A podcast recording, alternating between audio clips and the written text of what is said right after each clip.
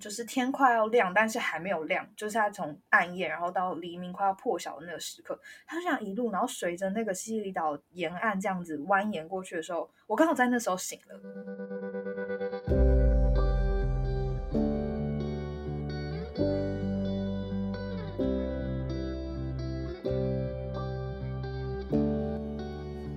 Hello，大家好，欢迎来到艾米之音。今天这集呢，实际是我本人非常期待的一集，因为我觉得跟这一集的来宾一定可以擦出非常特别的火花。那今天这一集的来宾呢，就是一位外表非常高冷，但是其实内心非常温暖真挚的女神牛。那我们先 请牛跟大家打个招呼好了。好，嗨，大家好，我是牛。然后，因为我真的就是姓牛，牛肉的牛。我自我介绍是很烂，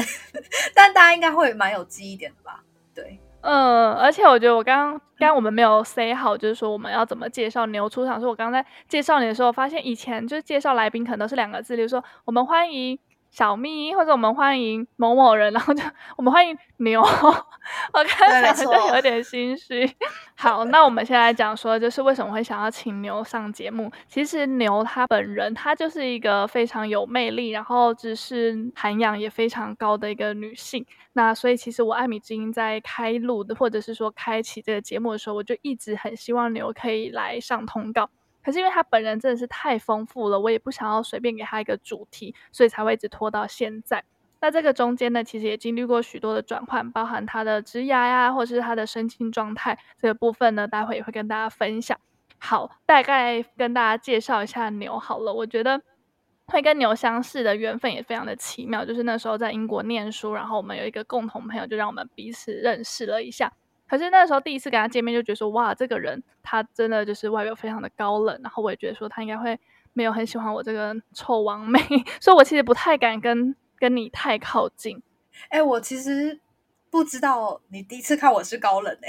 就很少我很少听到人家说高冷，而且我想说你怎么会这样想我呢？嗯、怎么会觉得自己是一个臭王妹呢？就觉得我们真的是不太同世界，因为其实牛就是一个艺术家，非常优雅又浪漫的一个人。那个时候的感觉就是你有你自己固定的一个社交圈，然后感觉也没有特别想要再跟别人有特别的打交道。就是我觉得你是一个有一个很明显界限的一个人。我就是孤僻啊。对，可是 他后来就是，是但是他后来就是主动跟我要 IG，我就觉得哇，我被我被认可了。哎，怎么办啊？我自己忘记这个搭讪的过程了。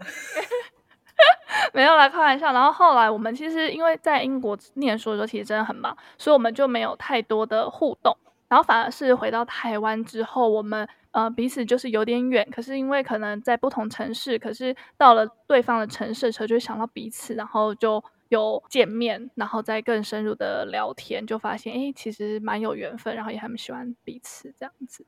对啊，因为其实你一开始找我就是要上这个艾米之音的时候，我就是想说哇。我到底要讲些什么呢？因为如果要讲专业技能的话，其实我觉得我的我在我的专业领领域里面也不是一个技能满点的人。那也加上刚好，我觉得一直都超级忙啦。我觉得在我很忙很忙碌的状态下，或是有很想要专注的事情状态下，如果抽不出时间的话，内容的准备可能就会变得很薄弱。可是我不喜欢这种感觉，我不想要好像只是一个。哦，大很随意的答应了一个邀约，然后我没有时间准备内容，这是我本人个性不喜欢这样的。所以，即便艾米之音，我觉得 Amy 给人家一种很放松可以交谈的感受。可是，我觉得好的内容其实，呃，在我的个性或者是我预备很多工作之前，我都还是会习惯可能顺好我自己要讲的话。我觉得这样，呃，铺陈出来的内容应该才会是比较扎实的吧。嗯，对，而且那时候牛就非常用心准备我们的之间的访纲，因为我觉得他有太多东西可以分享，但是我们又不可能说哦随便聊，然后很杂乱的没有一个主轴在聊，所以那时候想了很久，就觉得说，哎，我觉得社交断舍离这个主题就非常适合他，因为就像我前面说的，他给人家一种就是有一个很明显的界限，所以我觉得他不太容易被人家冒犯。但这个跟我那个时候的状态其实很不一样。你记得我们那个时候在英国相识，然后认识的时候，我们是会有一群共同的朋友。然后他那时候就跟我说：“Amy，你因为你都没有把你的底线画好，所以别人就会一直就是有点像是能头轻滚这样子。”所以，我其实就一直很欣赏他。然后回来台湾之后，牛的工作就像他刚刚说很忙。那我觉得可以跟大家大概介绍一下你刚回国的时候的工作。他刚刚说他在他的专业领域其实没有很专业，这点他就是大家不要不要理他。他的专业知专业技能非常的强大，而且他这个部分其实有受邀很多地方演讲。我觉得爱与之音就是不想要再做人家做过的。所以大家可以去听其他牛的访谈。那今天我们就是着重在社交断舍离这样子。那你先大概介绍一下你刚回国那时候的工作，好不好？刚回国的时候，呃，应该这么说好了。我刚回国的时候根本没有想说我要踏入什么样的工作。这我有跟你分享过吗？哎，好像没有哎、欸。我就一直以为你是想要往电影，因为其实牛就是念电影系的。哦，对，哎，我们讲了这么久才才介绍到自己的部分，真的是很 sorry 哦。就是 本人在英国念的是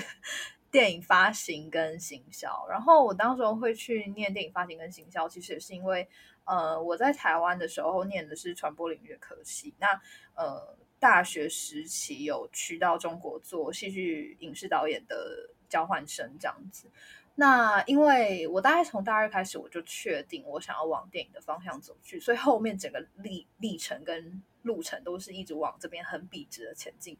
那一直到我觉得我在毕制做完我的影片短片之后，我觉得我真的是一个没有导演才华的人，怎么可 能？所以我就。我觉得那个太那个讲话，它其实很消耗我的里面。就是当我我觉得我的生命经验或者是我的历程还没有丰富到足以去阐述一个对我来说可以被称作是完整故事的故事时候，我就会觉得有一种为赋新词强说愁的感觉，嗯、就是它都没有很深厚的感觉。那就好像是硬去拼凑出某一套剧本。对，那对我来讲。太单薄了，嗯，而且就没有太的单薄里面我，我对不止没有故事性，我觉得，呃，如果你自己感受都是单薄的话，那在这个单薄里面，其实你会忍不住，或者你你会无意识的一直去填装别人的思想。那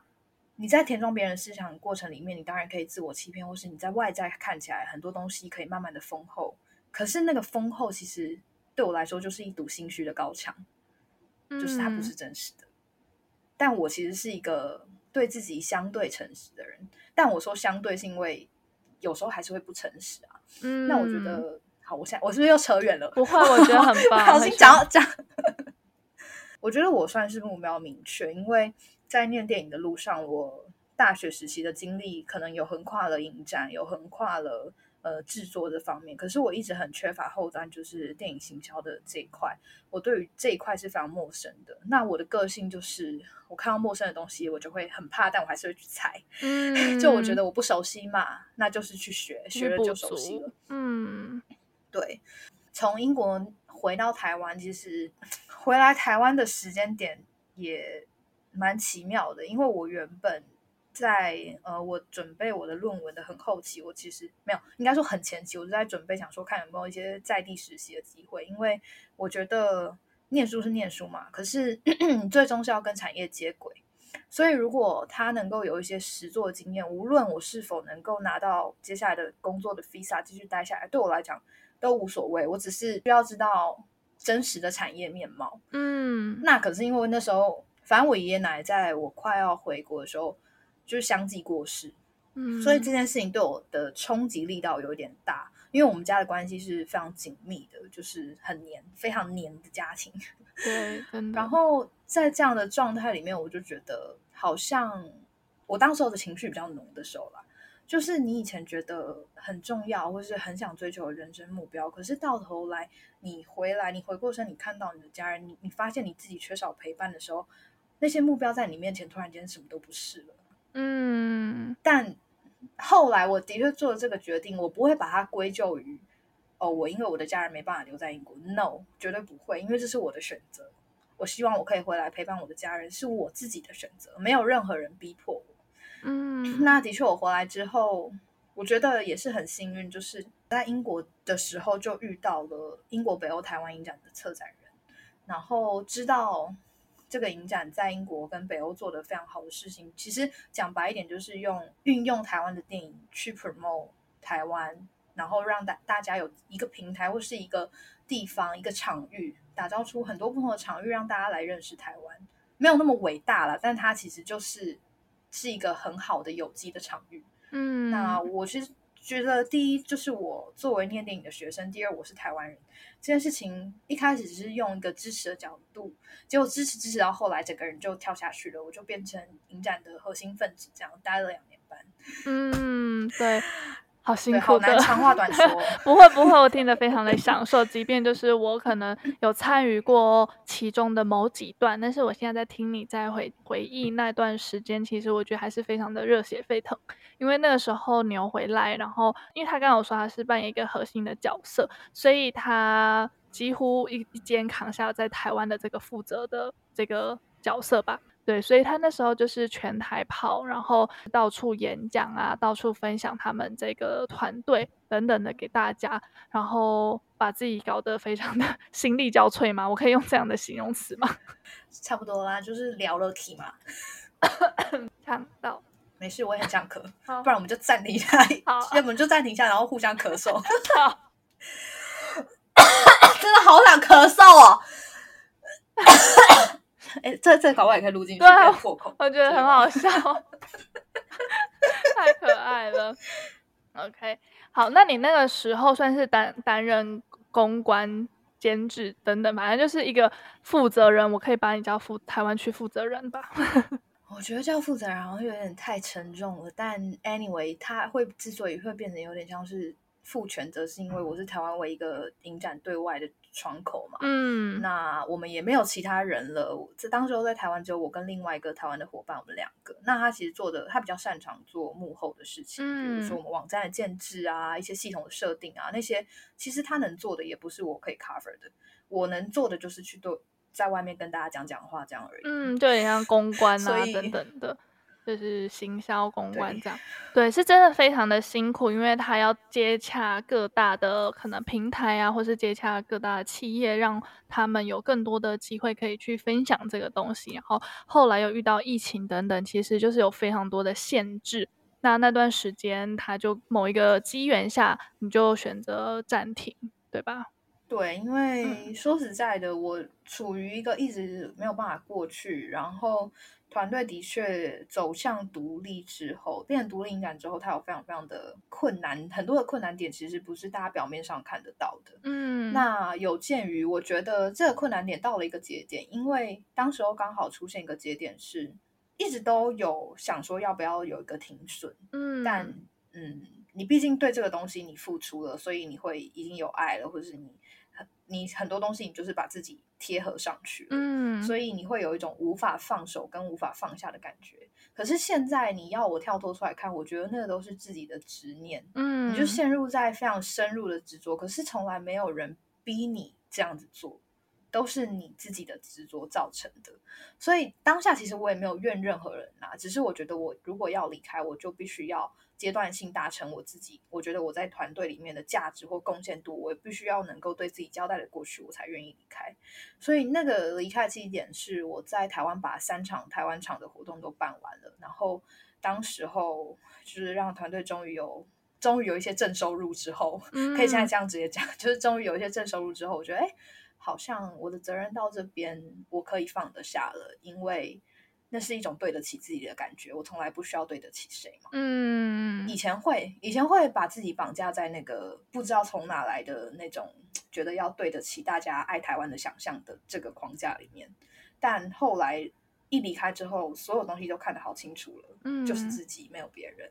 对，而且你刚刚分享那一段，其实我不知道，就是听众听我们前面这样子分享，能不能感受到说，其实要离开这个地方，其实对牛来说是真的非常的不容易。可是你换一个角度想，当你在那个地方已经身心俱疲的时候，其实你的能量是非常有限的，你能够为这个团队。付出到什么程度，其实是真的是非常有限的。但是如果说你那个时候愿意停损，然后把自己的能量再准备好，再充电完毕，未来还是有更多的机会可以替这个地方或是对这个团队有一些付出，或是更多的能量。对啊，所以 我觉得我想要回扣到就是 Amy 定的这个主题，就是能量储存部分。我觉得。对我而言，第一个很重要的是抓平衡。我觉得平衡就是一个会不停歪斜的东西。嗯，那真的很难，那真的非常难。但是我觉得内在的平静跟安稳，你不能等到失去了才去寻寻找。嗯，但是我觉得这个大前提是你要有真正的体验过什么是属于你的内在平静。天哪，这个超深奥哎！因为我觉得我曾经过去，或是甚至现在很多的朋友。他们看我，他们还是觉得我一直是一个把日子过得很匆忙的人。他们觉得我在的地方就是会有一些大事件发生，或者他们觉得我就是跑来跑去。他们甚至会跟我说，哪天我如果飞到火星，他们也一点都不会意外。就等到飞离宇宙的时候再 对啊，他们觉得我就是一个变动数这么大，然后可能喜欢做有一点冒险，嗯、然后有一点挑战的事情。我觉得有自己想要努力的事情是一件很幸福的事啦。可是。当你把全力以赴变成一种习惯，然后你觉得竭尽所能是一种必须，你把这样的状态变成一种常态的时候，你很容易那个内在平衡在你完全没有意识的时候，它就消失，完全不存在。那会很容易失衡，对不对？因为你根本就没有办法去了解自己内心的状态。对你，你那个觉察力会瞬间被你的忙碌冲刷掉，所以，嗯，再讲回来，我觉得你，你有没有体验过自己真正的内在平静跟安稳？我可以说，我觉得我的，我真正的体验很多段，但是回溯到最一开始，我觉得是在旅行的途中，只有自己的旅行的途中，嗯，因为我是一个，嗯，我不觉得我是一个非常爱旅行的人，可是我一旦旅行，我就。会往那种很荒野的地方，可可西里啊，而且会很极致，内蒙古啊，然后就是北欧的那个北极圈啊，然后没有人的森林啊，我就是会走那种就是大家都觉得很危险的路路线。嗯，可是大家可以去追踪牛的 IG，超多超美的照片，配上超美的文字，我真的超级喜欢的部落格。嗯，可能比较不亲民啦，但大家就是看看随意。好，继续。嗯，就是我觉得在那样的状态里面，很多时候我在旅行的当下，我其实蛮喜欢坐一些交通工具的，不管是飞机啊、大巴，我很常坐夜巴，就是那种跨国，然后夜巴，嗯，一坐就是十个小时起跳那种。我记得很深刻，有一次，我可以稍微跟大家分享一下这种感觉，就是我记得我从哪里啊？我从克罗埃西亚飞往意大利巴黎。最终的目的地是西西里岛。那时候坐夜吧好像要做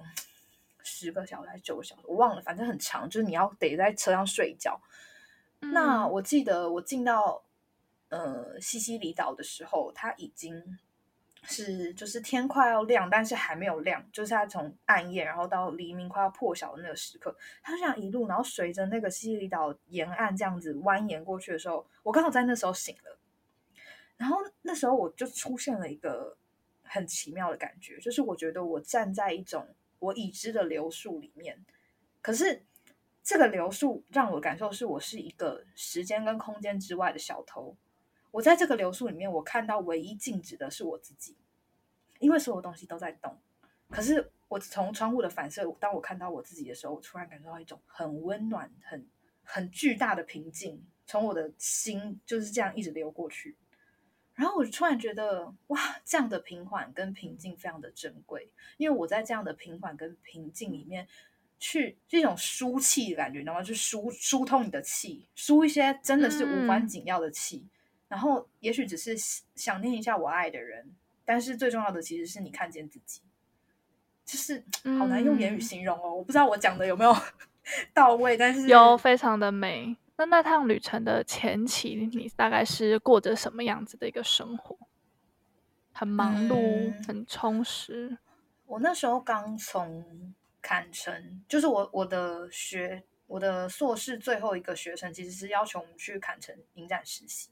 坎城影展实习过后，我就开始进入写论文嘛。然后写论文之后，就历经了呃我的家人过世。接二连三的，我真的只能用接二连三这件事。它虽然很很难过，但它的确是不停的发生。嗯、那我觉得我的心好像就有点烂掉。我懂，就是那个时候是整个乱到不行，就是很抽离哦。就是你好像接收到讯息，就是哦，家人有去世这样，可是我完全没有体验到那种真实的感觉，我好像只是一个讯息的接收者，但他没有真正的接通。有可能你那个时候的心故意把它锁住，你不想要去面对，或对，或者是我觉得它有点太遥远了，我还没有办法意会那到底是什么东西，嗯、所以。我那段时间就是处于一个不停不停的在路上，我一直在旅行的路上，是因为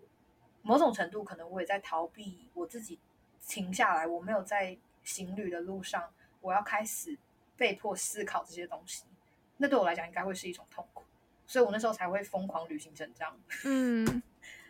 然后那一趟就是其中一趟让你觉得就是。找到内心安定的那种感觉，我觉得它不是真正的找到，而是你体会到什么是真正的平静跟安稳。当然，我觉得我有非常多在旅行的过程，有非常多段都类似这样子，只是我拿了西西岛做了一个分享，嗯、但有非常多段其实都是这样。嗯、当你体验过这样的平静之后，你再去抓平衡，你才抓得到，因为你才知道什么是平静嘛，你才有一个基准值去衡量你自己。知道什么是平衡，嗯，就你必须要遇见过，或者你必须要认识过他，你未来你才知道说怎么样去调整你的身心状态，然后怎么样去过生活，才能再去遇见，再次与那种感觉相遇。对，所以我觉得平衡是第一步吧，嗯、但我也不想这样定义它了。反正平衡很重要。那我觉得下一阶段可能你就是要很有意识，因为。觉察自己的状态跟建立平衡本来就已经很难了，可是，嗯，我觉得最困难的应该是你需要不断的保持意识，因为我常常会觉得吼，就是我会有一种感觉，因为可能在比如说二十世纪初第三次工业革命之后嘛，你不觉得资讯整个科技它就是一个蓬勃发展的状态，那到我们这个时代，我们终于长成一个完整大人的这个时代，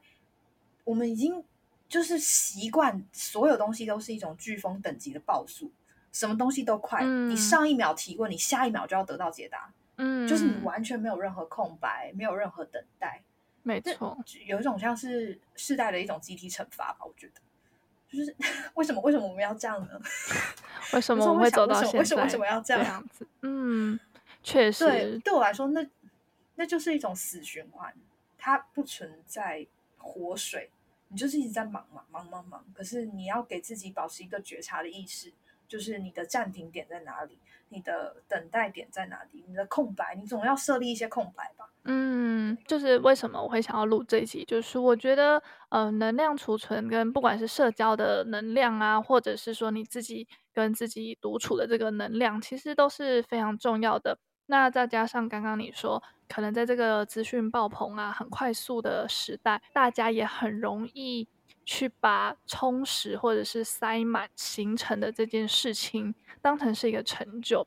你知道吗？我为什么会想要找你聊这个？就是其实有一些人他可能对我有一些误解，很多人会以为说我的生活排得非常的充实，然后觉得我是一个停不下来、慢不下来的人，然后他们是很羡慕我的，觉得要跟我一样。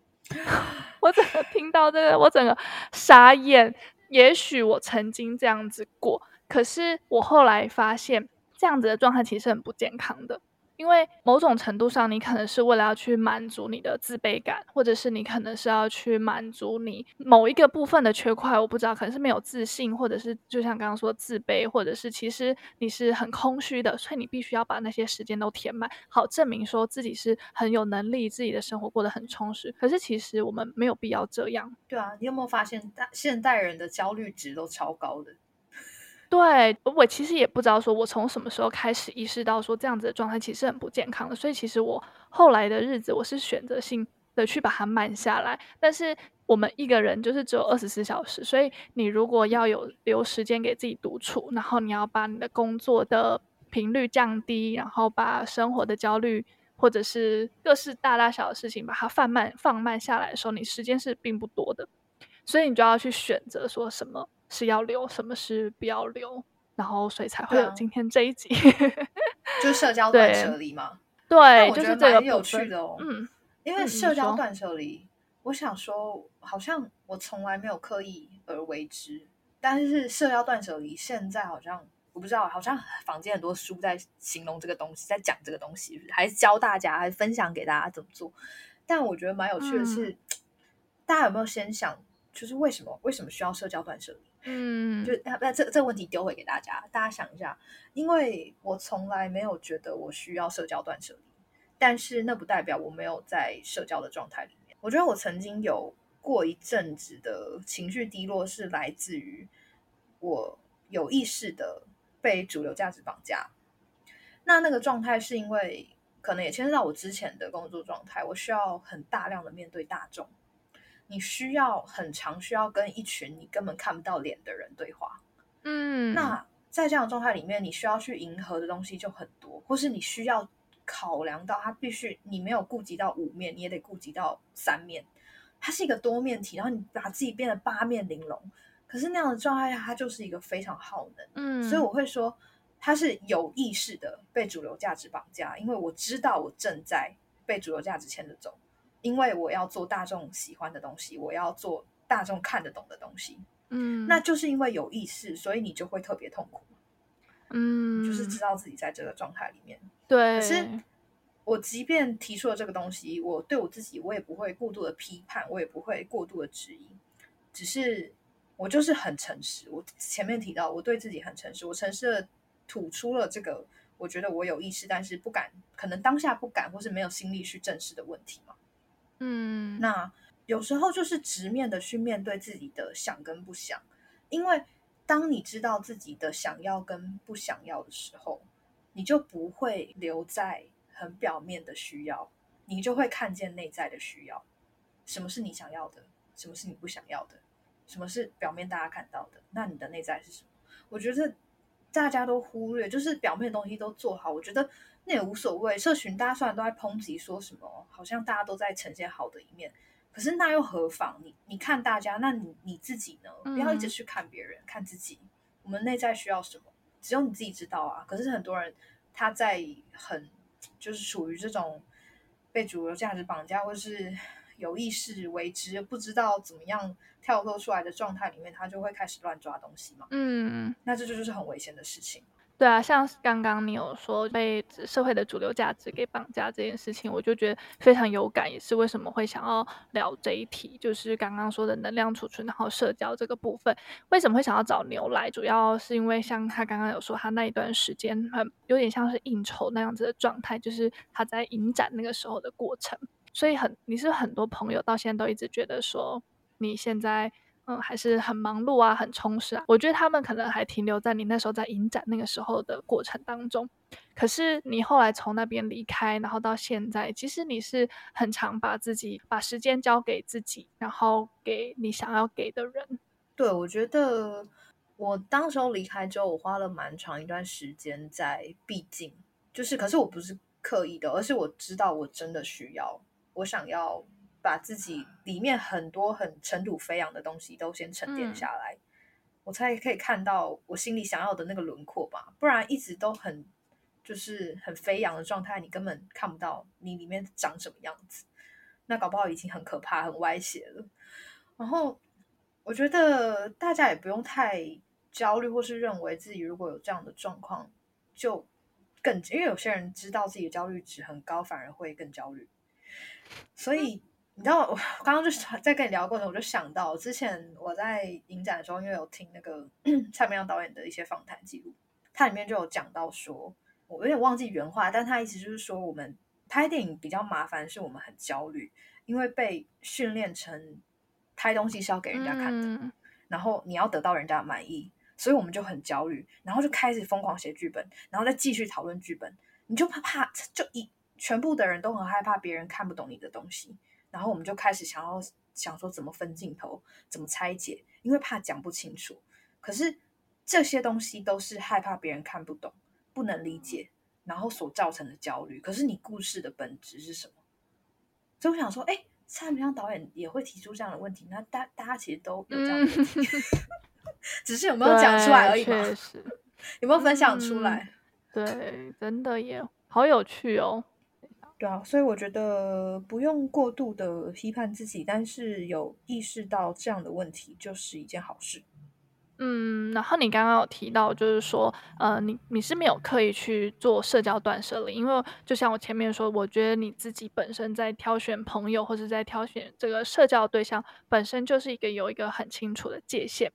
那我觉得，不管是可能我的听众啊，或者是可能因为现在社群的发达，我觉得大家就是会很。很轻易的就可以去认识了某一个人，在网络上面可能就很轻易的就可以认识了彼此，但是熟不熟悉，或者是有没有真正在这种心灵上面的交流，我觉得那又是另外一回事。所以我觉得在社群上面可能看到谁跟谁出去吃吃喝喝啊等等，这个就是会某种程度上会给大家可能有一个嗯很主流的价值观的绑架，去觉得说哦，我要跟谁去社交，我要跟谁去餐厅吃饭。才代表我的社交是很健全的。我觉得这个某种程程度上也是慢性的一种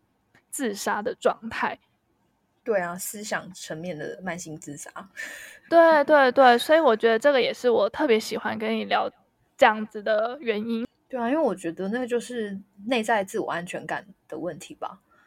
就是我完全不会担心，说我今天没有跟这个朋友黑暗闹，还是我没有我少参加了他们什么聚会，嗯、我就会被遗忘。不会啊，因为在我内心有一个很强大的安全感，我知道我爱我的朋友们，他们也知道我爱他们。那很多时候，嗯，它不是一种需要展现出来，或是是一种被大家所知的日常的温暖，以及日常的记得与被记得。没错，那个就是你们之间的。那至于你要不要放到社交平台上，你要不要？在社群上面跟大家分享，那就只是一个对我来说是一个 bonus，嗯，记录一下，然后你分享这个喜悦。可是它不是变成唯一的目的哦。你今天为了要分享，你为了要要就是秀这个你们之间的情谊，所以你们去做了什么事，就本末倒置。对，没错。所以这个也是特别想要出来跟大家分享，因为我觉得如果说你有很意识的去了解到说，哎，你其实。面对这样子的社交，你其实没有很喜欢，或是其实你没有很舒服，或者是说你在跟这个人出去的时候，你觉得你是感到很不自在的。我觉得是没有必要赴约的，因为我前阵子也才收到一个朋友的来信，就说很希望可以跟我聊聊这样子的状态，就是他可能因为嗯一些原因啊，可能是呃很久不见的朋友啊，或者是同一个圈子的朋友等等，很喜欢。跟他约出去啊，但是出去了一两次、三四次的时候，他就发现跟这个人出去，他很辛苦、很累，他并不是那么快乐。他是有意识到这样子的状态，可是他却不知道说，我该怎么拒绝，我该怎么 say no，我怎么划界限。我觉得这个划界限的艺术也是很值得跟牛请教一下的，因为我其实到后期，就是我以前也是会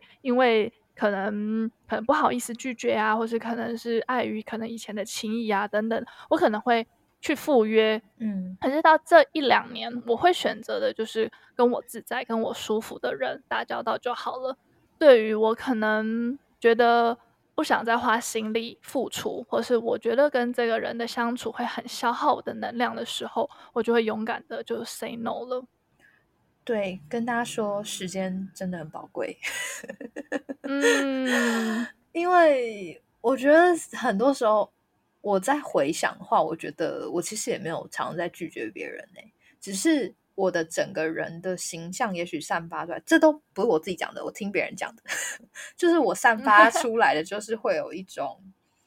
嗯、呃，大家可能知道我的时间会有分配，大家很知道我的时间会有自我分配，嗯、所以他们不会。比如说跟我约，他们可能就只会约一个一个一一杯咖啡的时间，或者是他们，嗯，就算朋友可能从国外回来，他也都会有一种自我觉觉察的感受说，说不可以打扰你太久，大概三天两夜是他的极限。就是对，不管对朋友还是，我觉得你这个形象真的是真的展现的很好。就像我跟你说，我觉得你是有一个自己的 zone。对，可是这个同时不代表我很尖锐或是我很伤人，而是。是真的，我我这样子行述，但是我没有很刻意，只是我知道我的需要，所以我很我在一种我觉得相对舒适的沟通状态里面，我已经先把我的需要以一种大家都可以理解的方式让他们理解了，自然我觉得能够、嗯、能够。阅读空气，或是能够认识你够够久的朋友，他们也都知道了。如果他们不知道，还要继续踩，那这种人其实也可以不用当朋友嘛。就是这种人也不会成为朋友啊。所以，其实当你这样子建立起来，但好难跟大家分享怎么建立的，因为这个东西它就是一种自然而然反正就是彼此有一个默契啦。我觉得就是慢慢建立起来。这让我想到一句话，就是有我不知道是谁说的，但是在网络上面就有流传一句话，就是说，当我想见，而你也想见我的时候，我们的见面才有意义。我觉得如果只有单方面一直很想要去见某一个人，然后你就一直很想把他约出来，但是如果说你已经有感受到说他可能不是那么方便的话，我觉得大家要有意识的，就是点到就好。我觉得就算那个时候别人被你约出来了，我觉得你们的见面也是没有意义的。大家已经成年了，要当一个贴心的人。对，如果遇到那种真的很烦，我有其实没有遇到，我觉得我就是一个气息吧，所以我不太会遇到。你的气场很强，我的这种就是生人勿近的气息，可能已经自动屏蔽掉了一些我不太可能不太会有兴趣的人类，但也不能这样讲啊！大家都、嗯、这样讲，好像又回不到我觉得我好像是一个很刻薄的人。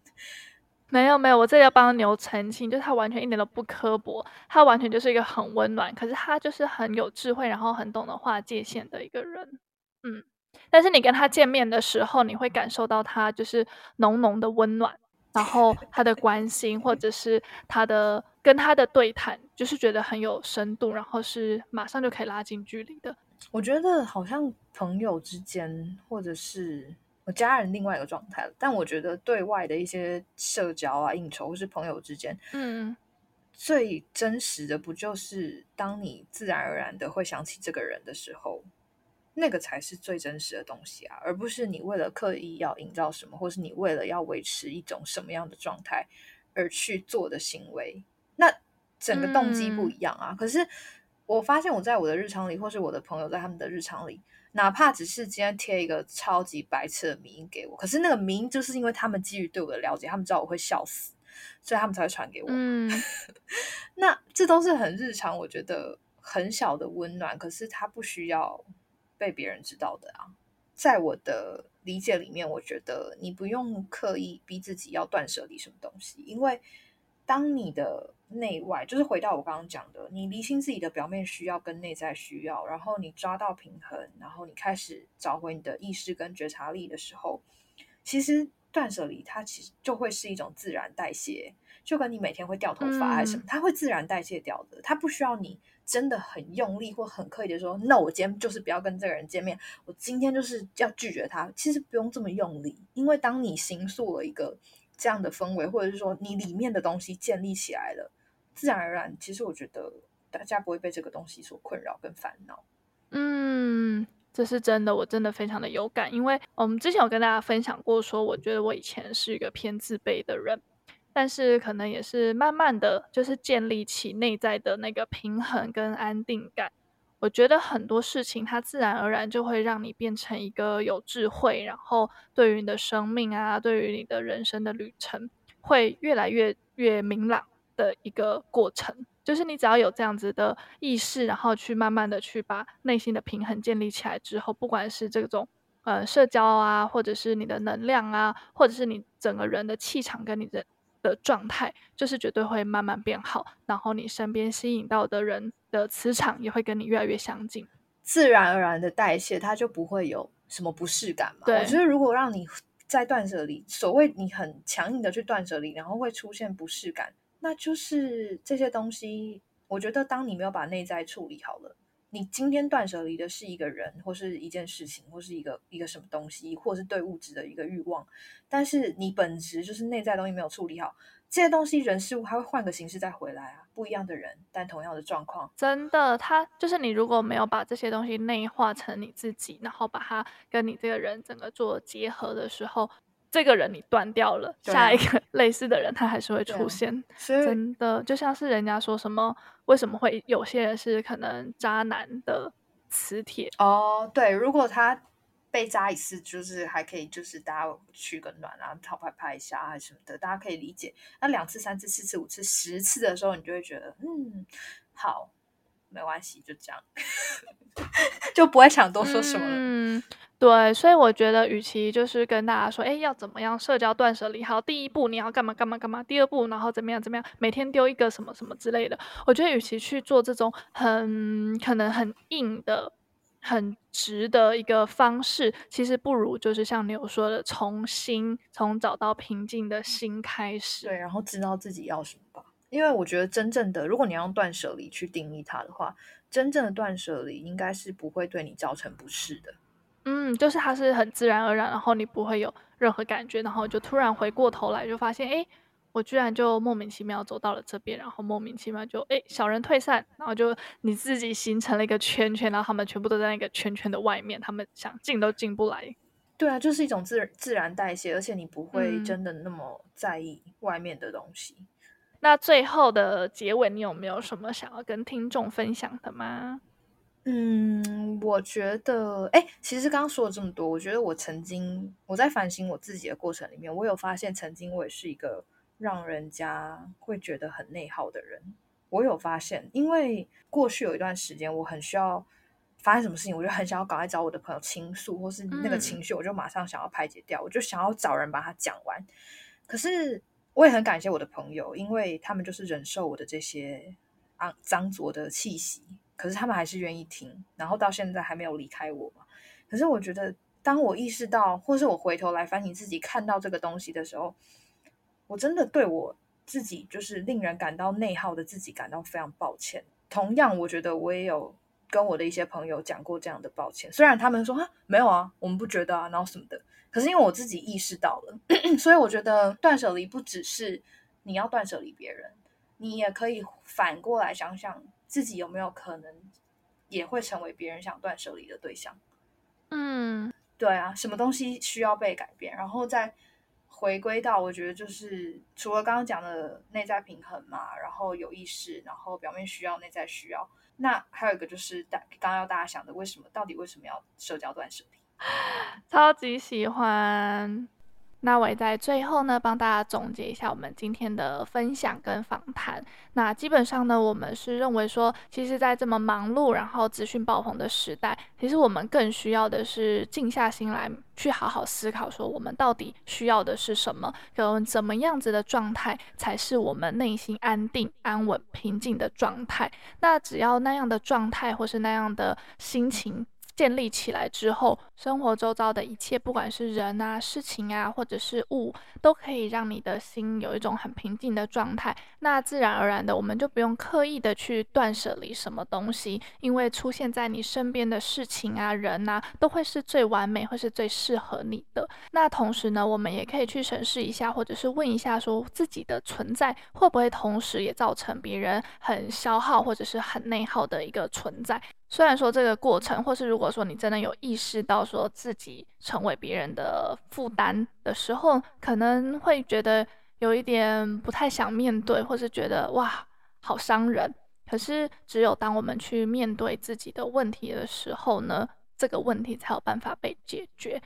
而这样的过程不是只有大家有，其实我跟牛刚刚也有都分享过，说我们也有这样子的状态过。我自己仔细的去回想过后，我也曾经发现过，说，诶，也许自己在某一个朋友或是在某一个关系当中，可能让人家不太舒服，甚至可能会让人家有一种窒息的感觉。那当你意识到，然后我们下去做改进的时候，我们也才可以活成一个更完整或是更有自信的人。那就祝福大家，不管是在自我实现呐、或者是在自我成长的路途上面呢，都可以更完整，然后更顺利。那希望大家喜欢这节分享。如果你喜欢这节分享的话呢，一定要分享给身边的人，然后不要忘记帮我用五星好评加留言，跟我分享你们的心情跟你们的状态。那艾米之音，我们下集再见喽，拜拜，拜喽。